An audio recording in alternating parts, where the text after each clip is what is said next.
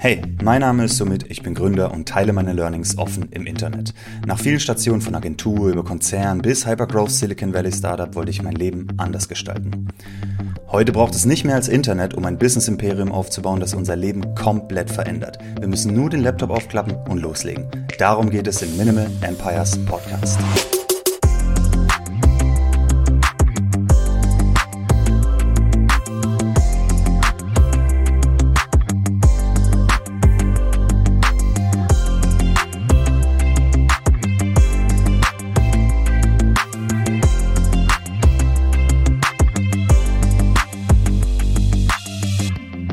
Herzlich willkommen zu Minimal Empires Folge 58. Heute am 28. Januar. Bin ein bisschen später dran mit der Aufnahme. Es ist schon Sonntag. Eigentlich hätte die Folge gestern schon rauskommen sollen. Deswegen tut mir sehr leid. Ich mache die jetzt am Sonntag. Ich editiere die gleich, lade die sofort hoch. Das heißt, wenn ihr es hört, habe ich es noch geschafft heute. Äh, war eine stressige Woche und dementsprechend habe ich erst ähm, jetzt am ganz am Ende der Woche die Zeit und vor allem den Kopf gefunden, die Folge aufzunehmen. Und heute geht es mal um ein Thema. Ich wurde gefragt bezüglich meinem Werdegang so ein bisschen und äh, vor allem der Fakt, dass ich ähm, ohne Studium dann karrieremäßig doch zu, ich sag mal, gewissem Erfolg gekommen bin, je nachdem, wie man Erfolg misst, aber äh, zumindest in meinem Universum und für meine Verhältnisse sehr hohe Gehälter bekommen habe, äh, sehr hoch oder bei sehr prestigeträchtigen Firmen gearbeitet habe. Wie gesagt, in meinem Umfeld, das mag jeder anders definieren ähm, und das ist auch okay. Aber äh, genau, das wurde ich ein bisschen so gefragt. Wie, wie ist es passiert? Was ist mein Werdegang? Und ich will nicht einfach nur erzählen, was habe ich gemacht, sondern ich werde vor allem danach, also wenn ich so ein bisschen erzählt habe, wie mein Werdegang war, ein bisschen was erzählen über ohne Studium bewerben, ohne Studium Karriere machen. Was ist da wichtig? Was ist den Unternehmen gegebenenfalls wichtig? Und was, glaube ich, muss man selbst mitbringen oder machen, um die Chancen da zu verbessern. Weil eins kann man definitiv schon von Anfang an sagen, kein Studium ist definitiv kein Vorteil. Ja, es macht die Sachen, es macht die Karriere definitiv schwerer in Deutschland und darauf werde ich so ein bisschen eingehen und auch ganz konkrete Beispiele nennen, so dass hoffentlich alle, die in einer ähnlichen Situation sind, vielleicht ein Studium äh, haben, aber eine schlechte Note oder nur Abitur oder vielleicht nur Realschulabschluss oder was auch immer, äh, in welcher Situation auch immer, dass man da vielleicht ein bisschen Inspiration rauskriegt, wie man ähm, vielleicht trotzdem die Karriere starten kann und äh, vielleicht mit einer anderen Einstellung hier und da rangehen kann, damit man sich da nichts limitiert und äh, vielleicht ähnliche Milestones erreicht, aber eben über ein bisschen andere Wege. Denn es ist definitiv nicht der klassische Werdegang, würde ich sagen, den man macht, wenn man den vor, ähm, ich sag mal, den vorgefertigten Bildungspfad in Deutschland durchgeht. Ja? Also es ist definitiv ein bisschen, bisschen anders, meiner Meinung nach. Gut, also da will ich so ein bisschen rein. Braucht es ein Studium, um Karriere zu machen und so? Ähm, das werde ich alles machen, nachdem ich einmal kurz ähm, den Rahmen gesteckt habe, wie denn das bei mir war. So, und da gehe ich jetzt rein. Ähm, und zwar habe ich, äh, ich habe mein Abitur gemacht, oder beziehungsweise ich war auf der Realschule, ich habe Realschulabschluss gemacht. Dann bin ich zu, aufs Wirtschaftsgymnasium danach, eher nicht unbedingt, weil ich Abi wollte, sondern weil ich einfach keinen Plan hatte, ähm, was ich machen soll. Und dann war ich auf dem Wirtschaftsgymnasium Note so lala, äh, war nicht wirklich gut und auch da wusste ich dann noch nicht, was ich machen sollte und bin dann an die Uni. Ähm, mittlerweile würde ich definitiv sagen, Uni sollte jeder machen, aber eher für Social Life. Also da lernt man auch wirklich die Freunde fürs Leben kennen. Das ist eine mega geile Zeit. Deswegen, wenn man, wenn Kinder die Möglichkeit haben oder Jugendliche, das zu machen, Studium, dann würde ich es definitiv empfehlen. Was den Abschluss betrifft, ist eine andere Geschichte. Da komme ich gleich drauf. Ähm, genau, aber ich bin damals dann nach Stuttgart gezogen und habe dort äh, an der Uni Stuttgart angefangen, ähm, ja, etwas wie Maschinenbau zu studieren. Äh, hatte ein bisschen BWL mit drin, aber ähm, genau, also viel, viel, ich sag mal, Statik, höhere Mathematik und, und eher Maschinenbau-Geschichten. Habe aber als Freelancer ähm, gearbeitet im, als Programmierer. Ja? Also das Studium musste ich mir äh, selber finanzieren und dementsprechend hatte ich immer Nebenjobs, zwei, drei, vier Stück. Ich glaube, das spricht, äh, da merkt man schon, dass meine ganze Side-Hustle-Mentalität und so weiter äh, da schon irgendwie drin war. Zu Höchstzeiten hatte ich wirklich vier Jobs gleichzeitig ähm, neben dem Studium. Egal was, von Barkeeper, Freelancer, äh, Fotograf, so Event, wie nennt man das, die Leute, die so Promo-Zeug verteilen und so. Ähm, ja, alles Mögliche. Wie auch immer, als Freelancer habe ich programmiert. Äh, Programmieren habe ich mir in meiner Freizeit schon in der Jugend beigebracht. Äh, in meiner kleinen Gaming-Teenager-Jugend habe ich Programmieren gelernt oder eher ähm, Learning by Doing eben, eben gemacht und Webseiten gebaut und so. Und das habe ich äh, hauptsächlich benutzt, um mein Studium zu finanzieren. Ähm, ich bin dann, äh, also im Studium selbst, äh, habe ich eben dann nur Sachen gelernt für Maschinenbau und nebenher programmiert und die beiden Sachen waren halt nicht vereinbar. Was ich im Studium gelernt habe, konnte ich im, im Freelancer-Beruf, den ich quasi den Rest des Tages gemacht habe, nicht anwenden und umgekehrt. Und dementsprechend hat sich das gebissen und ich wollte dann äh, mein Studium, meinen äh, Studiengang wechseln und wollte auf die Hochschule der Medien wechseln. Nur dort gab es lange Wartezeiten und man musste irgendwie, man brauchte gutes Abi, gute Noten und so, was ich nicht wirklich hatte. Deswegen musste ich immer lange, lange warten. Und in dieser Wartezeit habe ich dann mein, äh, mein Freelancer-Dasein auf volle Pulle geschraubt. Also gesagt, ich habe Vollzeit Zeit jetzt, ich nehme mir mehr Kunden und so. Und dann ist es explodiert. Und dann habe ich gesagt, okay, dann schiebe ich das Studium noch ein halbes Jahr und dann nochmal und irgendwann, okay, es interessiert niemand mehr äh, mein Studium. Und dann habe ich gesagt, ich mache einfach das Freelancing weiter, bis ich dann ein bisschen mehr Stable Income wollte. Da habe ich auch die ersten Fehler gemacht, was Steuern betrifft und solche Sachen, ne? Umsatzsteuer und so, hm, hm, hm, sollte man nicht als Einkommen sehen. Lauter so ein Zeug, einfach dumme Sachen gemacht, äh, die dann wirklich auch teuer waren, ja. Ähm, wo ich lernen musste, dass man mit Steuern lieber, lieber äh, richtig umgeht. Dementsprechend mache ich nur noch alles über Steuerberater mittlerweile. Ähm, naja, egal, das ist eine andere Story. Und dann ähm, bin ich über, wurde ich immer wieder von Headhuntern ange, angefragt, äh, Programmierer, vor allem damals, es war 2013, ähm, sehr beliebt, ist auch heute noch so, aber und ich weiß jetzt gerade nicht, wie Headhunter einem hinterherrennen, wenn man heute Programmierer ist, junger Programmierer, aber damals war das viel so. Alle haben Programmierer gesucht und äh, dann bin ich eben zu einem Headhunter und habe gesagt, ähm, ja komm, dann zeig mir mal die Stellen, weil die Schwankungen mit... Ähm, mit meinem Einkommen als Freelancer und auch die, ähm, sagen wir mal, die Lasten, finanziellen Lasten, die ich jetzt zurückzahlen musste ans Finanzamt und so, äh, da wollte ich ein bisschen stabileres Einkommen so an sich, also einfach verlässlicher. Und äh, dann bin ich so in eine Agentur gekommen, eine Agentur auch in Stuttgart, habe dort gearbeitet. Das war eine mega gute Zeit. Ich habe da super viel gelernt. Ähm, habe natürlich vom Gehalt eher sehr niedrig angefangen. Ich musste mich ja auch beweisen. Also klar, ich konnte zeigen, was ich so als Freelancer gemacht habe und so, dass ich programmieren kann. Das hat man schnell, relativ, relativ schnell zeigen können. Aber insgesamt so ohne Studium und sonst irgendwas sind natürlich alle skeptisch. Ja, vor allem in Deutschland. Da müssen wir uns nichts vormachen. Das heißt, ähm, ich musste da rein, mich beweisen, niedriges Gehalt akzeptieren. Das war auch okay, ich habe doch gar nicht diskutiert. Ja? Ich, ich gehe selber so mit der Einstellung rein und sage quasi, hey, passt auf, ich weiß, das sieht nicht ideal aus auf dem Papier und so. Ähm, wie wäre es für dieses Gehalt, von mir aus sogar eine Probezeit oder was, also eine Extended Probezeit oder eine, eine befristeten Vertrag am Anfang oder so. Ich bin immer bereit, sowas zu machen, um mich zu beweisen, ähm, weil ich der Meinung bin, ich kann liefern und dann im Idealfall äh, geht es weiter, aber in dem Fall war das äh, unbefristeter Vertrag von Anfang an und so weiter. Bin dann da rein und ähm, ja, dann waren das vor allem Agenturprojekte ja, für viele große Firmen. Ähm, ganz viele Webseiten und Web-Apps machen und so weiter. Sehr viel Client, kleinzeitiges Zeug ähm, im, ich sag mal, Trainingbereich allgemein. Ja. Ich äh, will da jetzt nicht zu sehr ins Detail gehen. Und ähm, was ich da definitiv ausgebaut habe, war so ein bisschen meine Kommunikationsskills. Ich war schon immer ganz gut im, im Reden äh, und im Kommunizieren und vor allem die Brücke schlagen zwischen Entwickler und Stakeholder, das heißt die Geschäftsführer, die Konzepter, die Designer und so.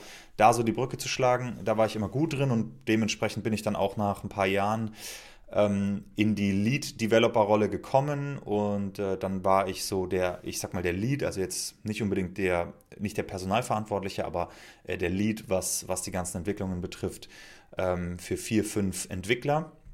Und dort sind dann auch die ersten Car2Go-Projekte reingekommen. Ja, das waren dann richtige Applikationen, die wir bauen mussten für Car2Go. Heute Schernau, äh, die Mobility oder eine der Mobility-Töchter äh, Töchter von Daimler damals. Ähm, und nebenher habe ich dann auch Geoman angefangen, was ich ja vor kurzem verkauft hatte. Das hat damals als Open Source Library angefangen. Das habe ich äh, ja 2013, 2014 angefangen zu, ähm, zu programmieren in meiner Freizeit. Dann irgendwann konnte ich in der Agentur nicht mehr wachsen, also was die Learnings betrifft, aber auch vom Gehalt habe ich so, eine, so einen Deckel erreicht, wo das einfach ähm, in der Agentur nicht mehr Sinn gemacht hat, äh, da irgendwie noch das Gehalt zu erhöhen oder so. Ich glaube, das war irgendwo bei knapp über 60k Jahresgehalt damals brutto. Und ähm, Dann habe ich irgendwann gesagt, ich wechsle. Ich weiß noch, der Tag, als ich gekündigt habe, das war bis heute einer der schwersten Tage. Ich war da so nervös, ich konnte kaum, konnte kaum schlafen und alles. Also ich habe mich wirklich so gefühlt, als ob ich äh, ja, Schluss mache oder so, äh, weil das war schon sehr familiär alles und äh, ich denke da nach wie vor dran zurück. Das war wirklich eine tolle Zeit ähm, in der Agentur und das war einer der schwersten beruflichen Tage für mich, dort zu kündigen. Ähm, ja, bin dann aber gegangen und bin zu einer Consulting-Tochter von Porsche.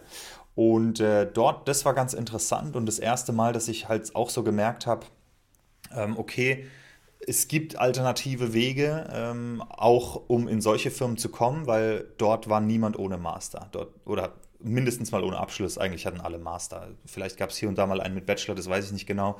Ähm, aber das hat, wurde mir auch davon HR gesagt. So, sie nehmen nur Leute mit, mit Master.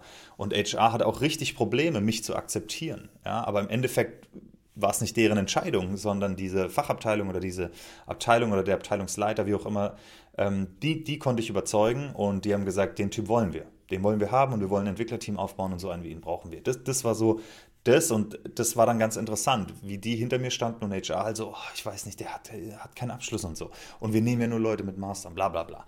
Dieses ganze Zeug. Ich wurde dann trotzdem genommen, aber es war super weird, ja. Ähm, da dann so der Einzige zu sein, äh, ohne Abschluss. Nicht, dass das jetzt großartig äh, oder sonderlich arg Thema war, aber vor allem, wenn es natürlich um Themen wie Karrierebeförderung, äh, Möglichkeiten im Unternehmen geht und so weiter, dann war das immer immer Thema und steht immer so ein bisschen im Weg. Aber da war ich nicht lang. Da war ich überhaupt nicht lang. Denn ich habe dort angefangen und es war wirklich ähm, viel schlechter, als ich es mir vorgestellt hatte, in, in fast allen Bereichen.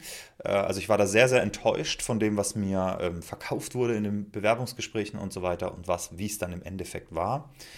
Und ähm, gleichzeitig während ich da wirklich überlegt habe und gedacht habe, boah, will ich so mein Leben verbringen, meinen Alltag verbringen, will ich das die nächsten Jahre machen? Ähm, in, also ich will ja jetzt nicht großartig lästern, was da alles schlecht war, ja, äh, kann, kann, ich, kann ich mal bei dem Bier erzählen, bei dem Minimal Empires Meetup, aber äh, ich habe dann für mich wirklich hart gezweifelt, ob ich das lange machen soll oder so und ähm, ja, bin jeden Tag hin, aber habe mich überhaupt nicht wohl gefühlt, fand es nicht wirklich gut. Und ähm, dann hat gleichzeitig Car2Go angeklopft. Die haben gesagt, hey, du hast bei der Agentur gekündigt, na, na, na, was machst du? Warum bist du überhaupt bei Porsche? Komm zu uns. Ich habe sehr viele Projekte für Car2Go gemacht äh, bei der Agentur, habe auch die Product Owner kennengelernt, die Product, Product Manager und so, Head of Engineering. Ähm, und gleichzeitig hatte ich auch Bock, am eigenen Produkt zu arbeiten, weil ich habe sowohl als Consultant als auch in der Agentur ähm, halt mit viel mitbekommen. Ich habe an Projekten gearbeitet für Kunden und wenn die Projekte aber ein Erfolg waren und die Produkte auch am Markt, dann hat so das Team intern bei deren bei deren Firmen gefeiert, aber man selber als Externer war da so außen vor. Ne? Man konnte das gar nicht wirklich mit genießen und so. Und ich hatte schon Lust, mich selbst mit dem Produkt zu identifizieren, für eine Firma zu arbeiten, die selbst ein Produkt hat. Und wenn da was ist, dann, dann feiern wir intern. Also da so mehr Ownership zu haben und auch die Konsequenzen zu spüren von den Sachen, die man macht. Ja? Ähm, und äh, die Prioritäten zu sehen und alles. Also das, das, ähm, das wollte ich viel mehr. Und damals habe ich auch für mich gesagt, okay, ich will eigentlich nicht mehr in Firmen arbeiten, die nicht ein eigenes Produkt haben. Äh, zumindest damals äh, war das so und dann, dann, war das für mich, dann habe ich mich mit den Category-Leuten getroffen und die haben mich da sehr, sehr bearbeitet, sehr positiv auch und äh, dann ähm, habe ich gesagt, okay, ich schmeiße das bei, bei der Consulting-Tochter von Porsche und gehe direkt zu Car2Go. Dann habe ich nach zwei Wochen gekündigt. Die sind aus allen Wolken gefallen, die Consultants, äh, beziehungsweise die Firma da, der Manager, äh, dem ich das gesagt habe, der, der war komplett geschockt es ist auch so, so, dort kündigt niemand. Ne? Das ist halt so, du kriegst einen Dienstwagen und alles. Nach zwei Jahren kannst du Porsche, kann, kannst dir einen Porsche rauslassen und lauter so ein Zeug, was mir alles egal war. Also ist, ja, nice Benefit, aber whatever. Wenn, wenn ich es hasse, hierher zu kommen jeden Tag, dann ist mir das egal. Dann gab es sehr viele Offboarding-Gespräche, mit ganz vielen Leuten musste ich reden, warum, jedes Detail und ich habe ihnen auch alles gesagt. Ich habe ihnen alles gesagt, was ich glaube, was sie verbessern können im Hiring-Prozess, im ähm, in, in, der Arbeitsweise und so Sachen, die nicht zusammenpassen, Sachen, die in, für so eine Porsche Consulting passen, aber halt nicht für ein Programmiererteam und dass es da Mismatches einfach gibt in gewissen Bereichen. Auch wie sie das Team aufbauen, wo die Prioritäten liegen und so. Da habe ich einfach mein komplettes Feedback abgeladen. Mir wurde auch im Nachhinein gesagt von den Mitarbeitern dort, dass da einiges ein bisschen zumindest Impact hatte und verbessert wurde und so. Was cool ist äh, für die Leute, die ich da kennengelernt habe, die waren auch sehr nice. Ähm, Genau, aber dann war ich da sehr, sehr schnell wieder raus. Äh, ich glaube, es war eine zwei Wochen Kündigungsfrist. Das heißt, ich war da insgesamt vier Wochen oder sechs Wochen oder so, weiß es nicht genau. Und äh, bin dann zu Car2Go, ja, die, ähm, die absolut Bock hatten. Und da musste ich dann noch nichts mehr beweisen. Da war das, da war das, äh, das Studium und so völlig irrelevant. Ich meine, ich habe ja schon einige Produkte für die umgesetzt. Ich habe mit denen viel gearbeitet. Ich habe mit denen detailliert über Produkte und Code und was auch immer geredet, über Lösungen. Das heißt, die waren sich relativ sicher und ich mir auch, dass ich da reinkommen kann und Mehrwert äh, schaffen kann. Und Car2Go wollte auch ein internes Team aufbauen. Die haben davor auch mit Dienstleistern gearbeitet, wollten ein internes Entwicklerteam aufbauen. Und dadurch durfte ich quasi als Lead Dev anfangen. Car2Go gehört zu Daimler und damit war ich in der Daimler-Welt, in die ich niemals sonst kommen, gekommen wäre. Ähm, zumindest nicht übers normale Bewerben. Das muss man auch sagen, ja, weil Daimler genauso extrem, die HR dort und so weiter, da, mein Lebenslauf landet am Müll. Wenn ich mich da bewerbe, auch heute noch wahrscheinlich, die gucken sich das an, der landet direkt im Müll, der wird gar nicht eingeladen. Ähm, aber dazu komme ich später noch, ja, wie man sowas dann trotzdem überwinden kann, werde ich danach, äh, danach noch erzählen.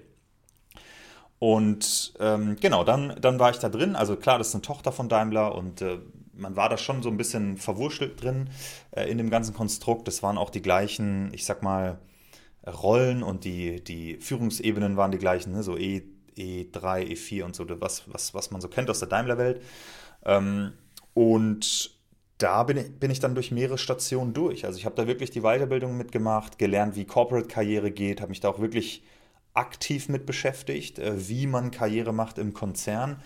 Ähm, und das äh, würde ich sehr empfehlen, Leuten, die im Konzern arbeiten. Ähm, dazu kann ich auch das Video empfehlen, äh, hier von Minimal Empires, ungefragte Karriereratschläge. Könnt ihr mal suchen auf dem YouTube-Kanal oder Spotify oder Apple. Ich habe da schon eine Folge dazu gemacht. Ähm, Karriereleiter hochklettern, quasi alles, was da so dazugehört und, und was ich damals gelernt habe und was für mich auch sehr gut funktioniert hat.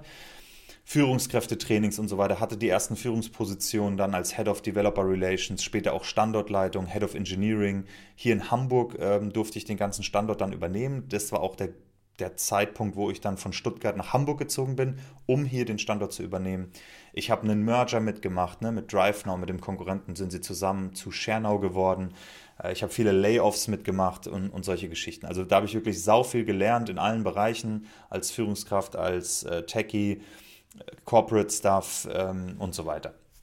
Und da ist dann auch das erste Mal mein Gehalt ins Sechsstellige gerutscht äh, und habe nebenher dort auch Parkett angefangen. Ja. Also das war dann ähm, äh, Ende 2019 habe ich dann angefangen, Parkett zu programmieren. Also ich war sehr lange da in dieser Car2Go, ShareNow-Zeit, ähm, war ich relativ lang da und habe auch äh, viel, viel mitgemacht und bin sehr gewachsen und durfte da auch viel lernen von meinen Vorgesetzten da und so ähm, hatte ich also nicht offiziell, aber inoffiziell hatte ich das Gefühl, ich hatte so eine Mentor-Relationship ähm, und habe einfach auch viele Fragen gestellt und so. Das war wirklich sehr, sehr hilfreich. Ähm, außerdem als Head of Developer Relations, was ich da hatte, war meine Aufgabe auch äh, Parkett, äh, sorry, Car2Go als, als, als Arbeitgeber im Tech-Bereich attraktiv zu machen, eben weil sie ein Tech-Team aufbauen wollten. Und das erste dafür ist, dass du ständig Bewerber hast äh, und dass Entwickler zu einem kommen wollen. Und das heißt, ich war viel auf Konferenzen, Meetups, habe dort, habe selber welche veranstaltet, habe äh, auf der Bühne gesprochen und und und, habe mich halt sozusagen ähm, öffentlich gemacht in der Tech-Szene in Deutschland, einigermaßen zumindest, um, äh, um, da, um da auch Leute anzuziehen, ja, hoffentlich, um ein bisschen zu zeigen, was wir machen und welche Probleme wir lösen und so. Ähm, das hat auch ganz gut funktioniert. Dann war ich hier in Hamburg und eben Head of Engineering, habe dann mehr so gesehen, okay, wie läuft es denn aus Stakeholder-Perspektive? Ne? Die Stakeholder bei Daimler, bei BMW, wie werden da Entscheidungen getroffen? Ähm, wie wird priorisiert, Strategie vom Unternehmen, Vision und, und, und. Und je mehr ich da verstanden habe, desto mehr habe ich gesehen, dass das nicht mit dem übereinstimmt, was ich machen möchte und warum ich überhaupt da bin, weil meiner Meinung nach kann das, ist es ein profitables Business, das Mehrwert für Städte liefert, Carsharing an sich. Und mir ging es um Carsharing im Speziellen als Produkt. Ähm, habe aber dann gemerkt, dass Car2Go eigentlich nur so eine PR-Geschichte ist, äh, weil man eben sagen kann, man ist, ähm, ja, man, man macht was für, für Mobility und Klima und so. Und es wurde ja auch vom letzten CEO-Wechsel bei Mercedes dann auch direkt, diese ganzen Projekte, Mobility-Projekte wurden dann direkt rausgekickt, verkauft oder abgestoßen oder wie auch immer. Und ähm, äh, oder das Funding gekürzt und so weiter, wie auch immer, und habe dann einfach gemerkt, dass da die Vision nicht da ist und auch die, die Stakeholder und so. Für die ist es halt so, eine, so ein Step in der Daimler-Karriere. Aber ob das, also wie sehr deren Herzblut da drin hängt, das zu machen, äh, hat natürlich variiert. Manche wollten da wirklich was, was verändern und schaffen und für andere war das halt, ja, ist halt ein Karrierestep, ist egal. Und da wurde halt so agiert, dass es für die Daimler-Karriere auch danach äh, relevant ist. Und das ist komplett anders, wie ein Gründer reagieren würde, ja, oder wie ein Gründer ähm, äh, ja, das aufbauen würde und, und agieren würde. Und dementsprechend konnte ich mich zumindest damit nicht mehr so identifizieren. Außerdem ähm, ist es dann in eine Richtung gegangen, wo das wirklich für mich, äh, wo Meetings und so weiter so richtig sinnlos waren. Also ich habe es hier schon ab und zu gesagt, so soul-crushing Corporate Job, wo ich ähm, mich nicht mehr motivieren konnte, morgens aufzustehen sozusagen und, und dahin zu gehen und habe dann auch gemerkt, okay, da muss ich die Reißleine ziehen. Hab dann gekündigt, wollte eigentlich so sechs Monate überbrücken und dann Vollzeit in Parkett gehen. Parkett war da noch ganz am Anfang, hatte vielleicht ein paar hundert Euro, vielleicht tausend Euro im Monat Umsatz. Also nicht mal ansatzweise genug für irgendein Gehalt von mir oder um meine Lebenskosten zu decken, aber ähm, ich habe gedacht, ich probiere es einfach und, und gehe aufs Ersparte. Aber dann kam Stripe um die Ecke. Ähm, damals ein Kontakt, den ich auf den Konferenzen kennengelernt habe. Also ich war Speaker auf einer Konferenz, tatsächlich hier in Hamburg zufällig. Und äh, ich habe da sehr positiv über Stripe geredet, als positives Beispiel ähm, für API-Design und Dokumentation. Und ein Mitarbeiter von Stripe saß da im Publikum und der hat mich auch danach angesprochen und ähm, wir haben so ein bisschen gequatscht. Und es ist aber, das war zum damaligen Zeitpunkt fünf Jahre her. Und der hat mir dann auf Twitter DMs geschrieben und hat gesagt, somit, wir haben bei Stripe ein Opening in Deutschland, ähm, Solutions Architect und ich glaube, das passt gut auf dich, hättest Bock, dich zu bewerben. Und ich so, äh, krass. Für mich war Stripe absolute Champions League. Also wirklich, äh, besser geht's nicht. Und also, das sage ich nicht nur so jetzt im Nachhinein, das war damals wirklich so. Ich hatte eine Liste der besten Arbeitgeber in Deutschland, wofür, oder, sorry, auf der Welt, für die ich gerne arbeiten würde und Stripe war da auf Nummer 1. Ja? Nummer 2 war Vercel. Ähm, und dann habe ich diese DM bekommen und ich habe gedacht, okay, die nehme ich nie im Leben. Die nehmen nur die Besten der Besten. Da habe ich keine Chance, aber es wäre dumm, es nicht zu probieren. Also habe ich ihm gesagt, klar, bewerbe ich mich. Aber ja, ähm, ich gehe nicht davon aus, dass ihr mich nehmt, aber ich mache es mal durch, weil ich sicherlich viel auch davon lernen kann, was, deren, was denen wichtig ist und äh, was jetzt ähm, funktioniert und was nicht. Die Stelle war Solutions Architect, wo meine beiden Stärken äh, kombiniert auch unique sind oder selten sind und ähm, sehr äh, nützlich waren, und zwar Kommunikation und Engineering. Das gleiche, was mir eigentlich schon den Rest meiner Karriere sehr geholfen hat. Äh, Solu als Solution Architect bist du mehr im Sales-Bereich, aber du musst sehr gut kommunizieren und du musst halt das ganze technische Zeug äh, mindestens mal verstehen.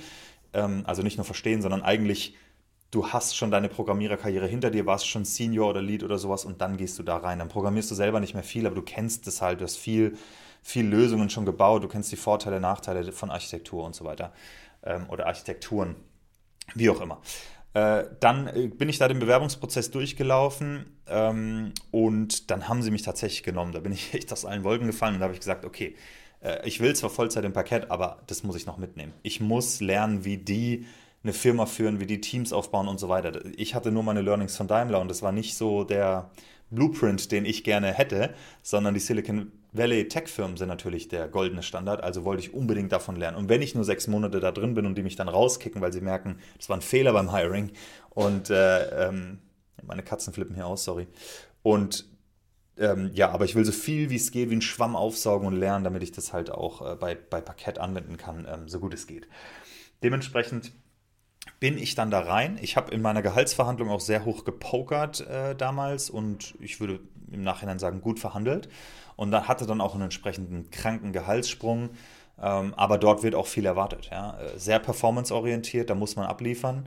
Und äh, wenn man nicht abliefert, dann ähm, kick, wird man auch wieder rausgekickt. Ja? Also das ist nicht so wie in deutschen Firmen oder beim, bei Daimler, wo du dann äh, quasi deinen Beamtenjob hast und einfach so durchsurfen kannst bis zur Rente. Da muss man wirklich, äh, wirklich Gas geben und wird auch bewertet und verglichen und so weiter die ganze Zeit. Ich habe da, wie erwartet, extrem viel gelernt, also wirklich unfassbar, äh, war sehr beeindruckt von der Firma. Ähm, wenn Parkett nicht funktioniert hätte, down gegangen wäre, ich hätte easy bei Stripe zehn Jahre äh, bleiben können, glaube ich. Ich hätte viel gelernt, ich hätte viel machen können, Gehalt top. Ich war stolz drauf, äh, habe das T-Shirt mit Stripe drauf super gern getragen. Ist ja auch, also ich meine, diese Everybody's Darling in der Textszene, ja, da äh, arbeitet man natürlich gerne. Also ich war da alles war bei mir getriggert. Die haben ein eigenes Produkt, äh, wie gesagt, gute Bezahlung, ähm, gehen, gehen komplett ab. Man kann sehr stolz drauf sein, da zu arbeiten. Sie qualitativ ultra hochwertiges Produkt, geiles Design, Devs nutzen es gern und und und. Da hat alles gestimmt eigentlich, ja. Ähm, genau. Dann ähm, ist Parkett aber nebenher abgegangen und dementsprechend, ähm, ja, wollte ich da weiterhin Vollzeit rein. Also äh, beide Babys, sozusagen Stripe und Parkett, das hat irgendwann nicht mehr funktioniert, ähm, weil ja, das war dann irgendwann Life-Crushing, sag ich mal, ja, das unter einen Hut zu bringen. Parkett ist immer mehr geworden, immer mehr. Ich hatte dann schon vier Mitarbeiter und war immer noch bei Stripe. Ähm, und das hat, also meine Tage und äh, Stunden und so weiter, was ich da arbeiten musste, war unfassbar und es hat sehr viel gelitten. Ja, meine Gesundheit, also Gesundheit, ich sag mal mental, körperlich, äh, ich konnte mich überhaupt nicht um mich kümmern, konnte mich wenig um meine Beziehung kümmern. Eine Tochter hatte ich auch noch gekriegt und ähm, meine Freunde waren äh, komplett, also komplett weg aus meinem Leben sozusagen. Deswegen, das ging nicht mehr lange gut und dann habe ich auch die Reißleine gezogen und, ähm, und gekündigt, um Vollzeit in Parkett zu gehen. Und damals, ähm, beziehungsweise die letzte Folge übrigens von Minimal Empires kann ich dazu auch empfehlen, nämlich ähm, wann ist die beste Zeit vom Side-Hustle ähm, Vollzeit reinzugehen in den Side-Hustle und äh, eben zu kündigen. Da so meine Gedanken dazu, die mich auch zu dieser Entscheidung dann bewegt haben. Ähm, checkt die Folge mal ab. Und ja, dann habe ich gekündigt und seit, ich glaube, Sommer 2022 war das, äh, bin ich jetzt Vollzeit im Parkett, war Mitarbeiter Nummer 5 und jetzt sind wir hier. Und äh, ich mache das immer noch. Habe den Podcast dann irgendwann gestartet hier natürlich, aber ähm, weil ich gerne über diese Themen spreche und teile, was ich so gelernt habe und Challenges und äh, was funktioniert für mich und so. Äh, weil ich habe auch sehr viel gelernt von anderen Leuten, die das teilen und mir macht der Austausch übers Gründen und äh, ähm, Produkte bauen und so sehr, sehr viel Spaß. Ja, und damit sind wir heute hier angekommen. Ja? Und übrigens, ähm, meine Frau ähnliches Spiel. Sie hat auch ihr Studium abgebrochen, hat als Praktikantin angefangen und sich komplett hochgearbeitet. Sie in der Filmindustrie, mehr so im, im Producing-Bereich und hat die absoluten äh, Blockbuster-Dinger gemacht. Ja? Steht in den Abspänen drin als äh, Producer für visuelle Effekte bei Game of Thrones, bei äh, krassen Kino-Blockbustern und so. Ist schon mega cool. Und sie, also unser Haushalt ist wirklich keine Werbung fürs Bildungssystem sozusagen, weil wir es au außerhalb von diesem Weg äh, sozusagen geschafft haben, in gewisse Gehaltsklassen und in gewisse Firmen und so, ähm, was zumindest, wie gesagt, in unserem Universum so als, Vol als Erfolg gewertet wird. Äh, aber wie mache ich das zum Beispiel bei Kids? Will ich jetzt meiner Tochter sagen, Studium scheißegal, mach's nicht und so weiter? Wie sehe ich Abschlüsse generell? Ist es nötig? Braucht es das, um abzugehen und so? Äh, das, ja, das würde ich nicht so ganz sagen. Also deswegen jetzt ein paar ähm, Einschätzungen von mir da dazu, wie ich darüber denke und wie ich glaube, dass man agieren kann oder wie hilft es dann, äh, ähm, wenn man keinen Abschluss hat oder einen schlechten, trotzdem entsprechend Karriere zu machen. Eine Sache, die man wirklich sagen muss, ein Abschluss ist ein Türöffner. Ja, es ist eine Checkbox, die es leichter macht. Wenn man, sie, wenn man diese Checkbox nicht hat, ist es härter. Und ich, ich glaube trotzdem, dass der Weg, den man, also wenn man keinen Abschluss hat, der Weg, den man dann geht zum Erfolg, dass der einem auch extrem hilft, wenn man einen Abschluss hat. Ja? Also deswegen glaube ich, die Art, äh, wie ich mittlerweile zum Beispiel, wenn ich einen Job will, wie ich da rangehe, glaube ich, hilft jedem, wenn man das machen würde, egal ob du einen Abschluss hast oder nicht. Aber mit, äh, ohne Abschluss ist es umso notwendiger äh, weil ja, deine Bewerbung interessiert keine Sau. Ähm, es bewerben sich genug Leute mit Abschluss. Und äh, okay, also wie war das zum Beispiel früher? Das habe ich damals schon gemacht. Mein, wenn ich mich beworben habe, war es immer schlecht, weil ich hatte schlechte Noten, ich hatte keinen Abschluss und so weiter. Selbst äh, als ich im Getränkemarkt vom Rewe arbeiten wollte in den Sommerferien oder so, ja, das waren dann damals, was waren das, 10 Euro pro Stunde, ultra geiles Gehalt und so. Ähm, und ich habe gedacht, boah, das wäre so ein mega Job. Aber ich wusste, da bewirbt sich jeder. Ja? In kleinen Ort, äh, kleine Kleinstadt, da bewirbt sich jeder. Und ähm, wie gesagt, mein Papier sieht kacke aus. Ähm, ja, will man, will man nicht wirklich. Und äh, zu, zu, also es kamen noch ein paar andere Sachen dazu, ja, auf die will ich das jetzt nicht schieben, aber es gab auch ähm, mein Name äh, Optik und so weiter, muss man einfach sagen, dass das ähm, kein Vorteil war. Ich sag's mal so, zumindest was den ersten Eindruck betrifft äh, oder das, das, erste Vorurteil.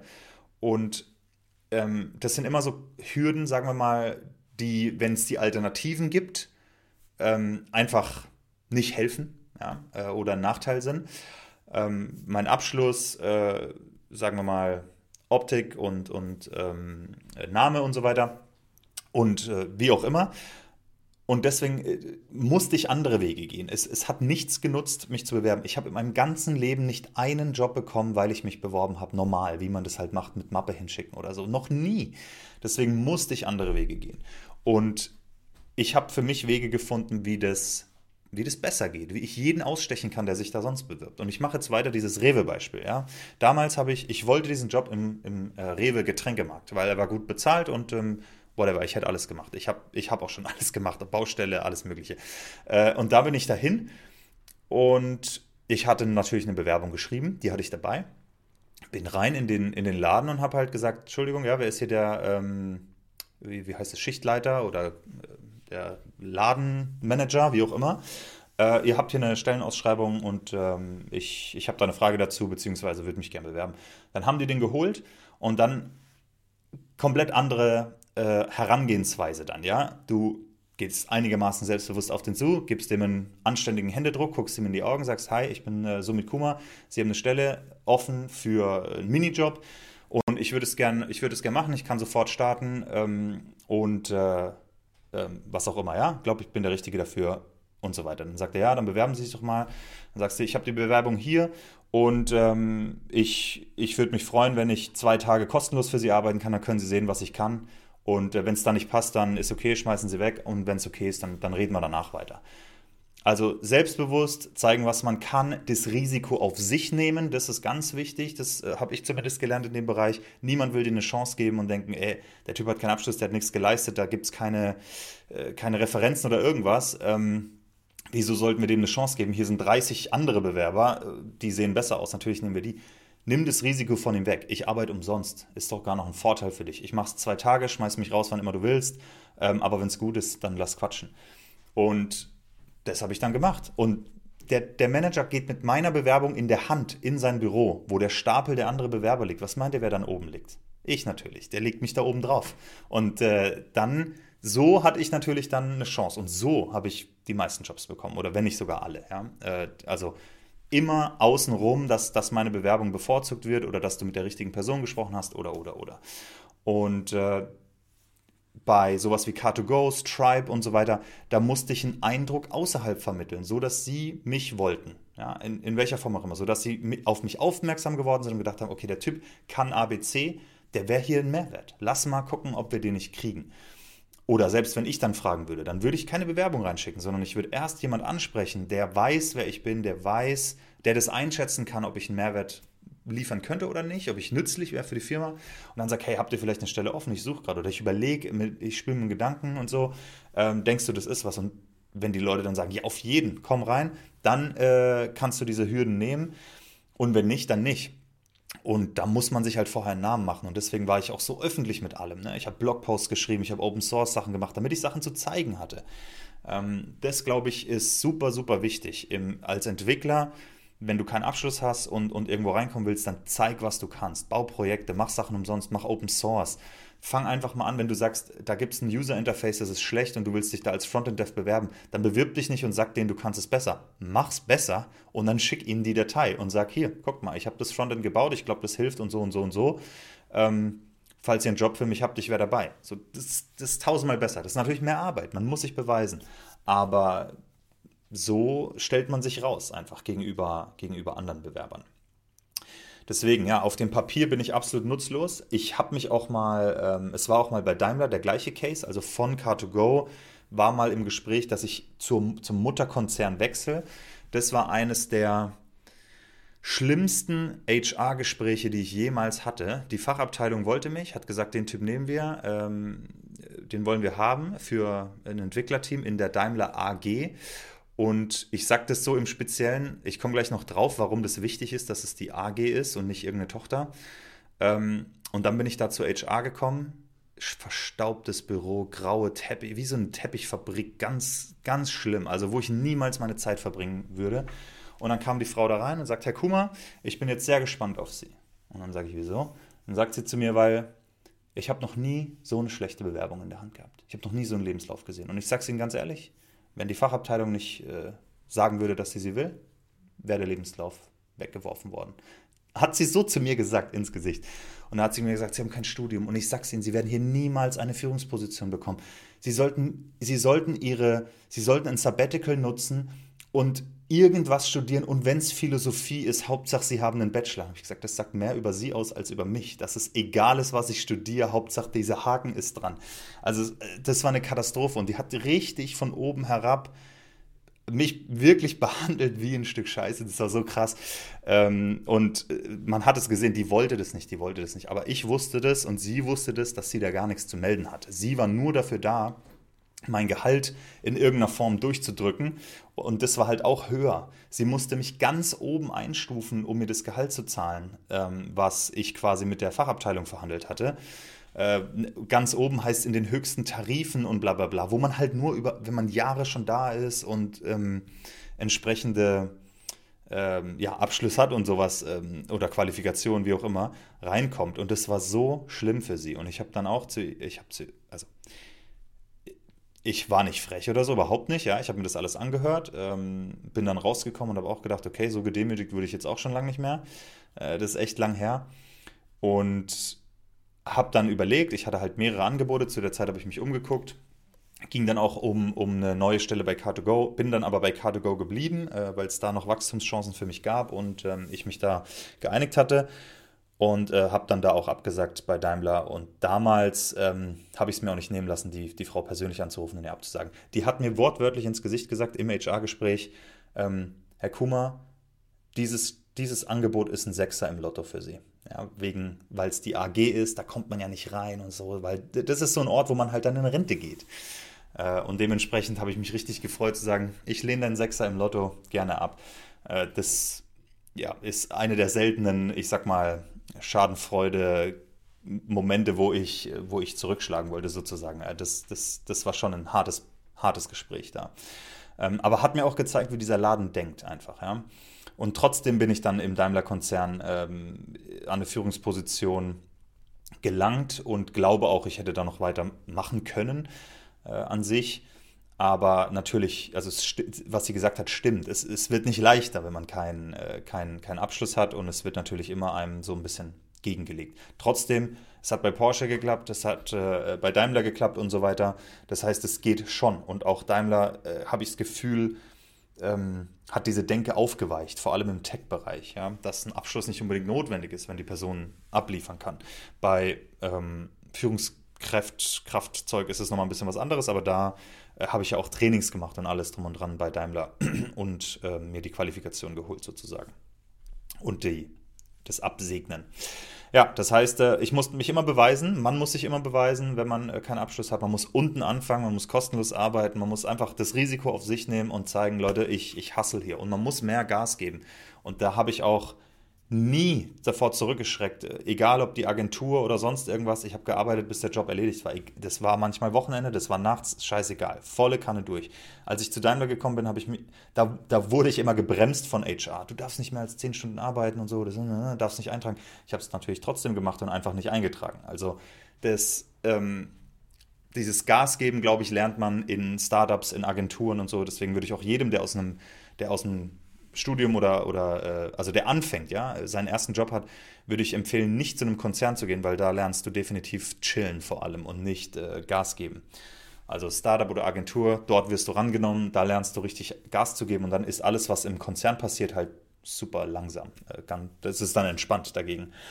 Ähm, ja, gehaltsmäßig ich habe mir das schon von aufgeschrieben, seit 2013 habe ich mein Gehalt immer notiert pro Jahr und äh, die Veränderung und den Chart. Und ja, ich mag es halt Sachen zu tracken, wie ihr wisst. Und dadurch, äh, da habe ich gesehen, ich habe auch vorher nochmal reingeguckt im, in Vorbereitung auf diese Folge, ähm, ich hatte manchmal äh, Jahre, wo mein Gehalt gefallen ist, sagen wir minus 6% oder so, je nachdem. Also was heißt Gehalt, sagen wir der Gesamtverdienst in diesem Jahr, der ja auch an Einzelboni hängt und solche Sachen, ja, da gab es immer mal wieder Einmaligkeiten. Und da äh, gab es auch hier und da mal ein Jahr, wo das Gehalt gesunken ist, minus 6%, minus 5% oder so. Aber es gab auch Jahre mit plus 80%, plus 60%. Und dadurch, und das ähm, habe ich also damals nicht drauf geachtet, aber jetzt gerade im Rückblick habe ich es gesehen und fand es auch relativ überraschend. Seit 2014 bis 2022 ähm, ist mein Gehalt im Schnitt 30 Prozent pro Jahr gestiegen, was extrem viel ist. Ja? Wenn man bedenkt, dass äh, in den Konzernen machen die eine 2% Gehaltserhöhung oder sowas im Jahr. Äh, aber das ging dann nur durch Beförderungen, Boni, durch größere Gehaltssprünge, durch Wechsel und so. Ähm, und ich bin trotzdem lange bei Unternehmen geblieben. Ich habe mich die ganze Zeit hin und her gewechselt, was sicherlich äh, dem Gehalt zuträglich ist, wenn man so alle zwei Jahre wechselt. Aber das, ähm, dafür habe ich es nicht gemacht. Ich, ich war immer der Meinung, man kann auch im Unternehmen entsprechend die nächsten Hürden nehmen, die nächste Stelle schaffen aber äh, immer außerhalb des normalen Systems. Das normale System sieht immer vor, okay, du musst erstmal vier Jahre hier sein, bis eine Beförderung in Betracht gezogen wird. Oder die Gehaltserhöhungen maximal 7% im Jahr oder 10% im Jahr, das ist das Höchste, was geht. Ja, das Höchste, was geht auf Papier, aber äh, das gibt natürlich immer, immer Möglichkeiten und äh, Argumente, um das anders zu gestalten. Und man muss sich natürlich selber auch in eine Position bringen, dass man Mehrwert liefert, dass das Unternehmen einen dabei haben will und dass man weiß, okay, wenn ich dem jetzt 20% mehr Gehalt gebe, das ist viel, viel, viel günstiger, dass der da bleibt und hier Mehrwert schafft und sein Return ist höher, als wenn der jetzt geht und dann, muss ich, dann kommt jemand anders rein und der verlangt sowieso 20% mehr Gehalt. Und ich muss ihn noch heiern, einlernen, das ganze Zeug drumherum ist tausendmal teurer fürs Unternehmen. Und wenn, dann, wenn du dann jemanden hast, der einigermaßen logisch denkt, dann weiß man, dass diese 20% völlig egal sind fürs Unternehmen und äh, sehr viel besser investiert sind in einer Gehaltserhöhung bei einem guten Mitarbeiter, als, äh, als es nicht zu tun. Ja, also das ähm, sind so die Punkte, die ich, die ich da definitiv empfehlen kann. Ja? Gut kommunizieren, ähm, man muss direkt mit den Leuten arbeiten, man muss zeigen, was man kann, sich immer beweisen. Ähm, das hat mir persönlich sehr, sehr geholfen. Seit ich jetzt natürlich mein eigenes Unternehmen gegründet habe, ist es völlig egal. Ich kann nur sagen, die Sachen, die, wo ich weiß, die waren für mich schwer und so weiter, die schaue ich nicht an. Ich habe keinen Plan, ob meine Mitarbeiter einen Abschluss haben oder nicht. Ich habe nie geguckt, ich habe nie gefragt. Ich habe in deren, wenn es in Bewerbungsunterlagen irgendwie, ich habe das nie angeguckt. Es war mir völlig kackegal. Mir geht es darum, was die leisten können, was sie delivern können, wie sie sind ähm, und wie gut wir zusammenarbeiten. Und bei Parkett, da habe ich absolut Top-Leute. Da äh, ist mir völlig egal, was für einen Abschluss die haben. Und ja, das, ich glaube, das weicht sich dann auch auf äh, hier und da. Zumindest im Tech-Bereich ist Deutschland da meiner Einschätzung nach oder meiner Wahrnehmung nach ähm, aufgeweicht, was gut ist. Aber es gibt mehr, äh, es gibt nach wie vor viele Branchen und vor allem Konzerne, wo, wo äh, dieser Abschluss immer noch sehr, sehr hoch geschrieben wird. Deswegen ja, der Abschluss ist ein Türöffner. Aber äh, wenn man es ohne kann, dann äh, ist es auch mit leichter.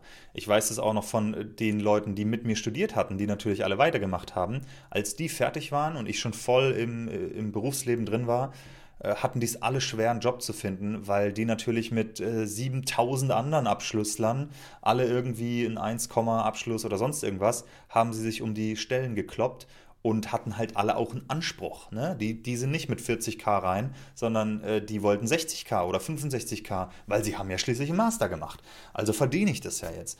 Und ähm, ja, die stichst du easy aus, wenn du hingehst und sagst, okay, komm, ich, äh, ich mache das mal so. Aber vor allem untereinander haben die natürlich extrem konkurriert.